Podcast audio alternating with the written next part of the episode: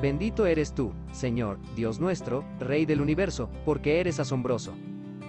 Porque el Señor vuestro Dios es Dios de dioses y Señor de señores, Dios grande, poderoso y temible que no hace acepción de personas ni acepta soborno. Deuteronomio capítulo 10 versículo 17, la Biblia de las Américas. En hebreo encontramos dos palabras para describir algo grandioso, asombroso y temible, estas son, Gadol y Yaré. En el texto de hoy vemos dos de ellas, grande y temible.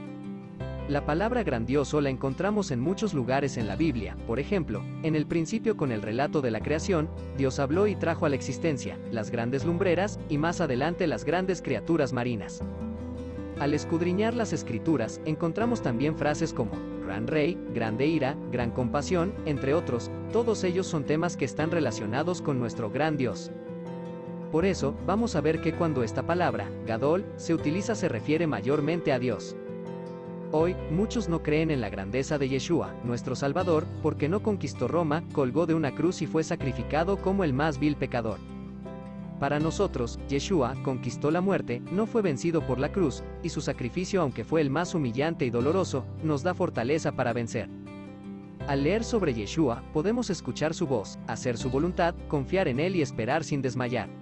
Eso nos dará la seguridad de que ni aun la muerte podrá impedirnos vivir en la gran ciudad preparada para todos los que le acepten.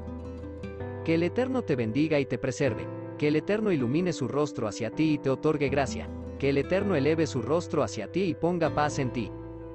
Familia Ramírez Acosta.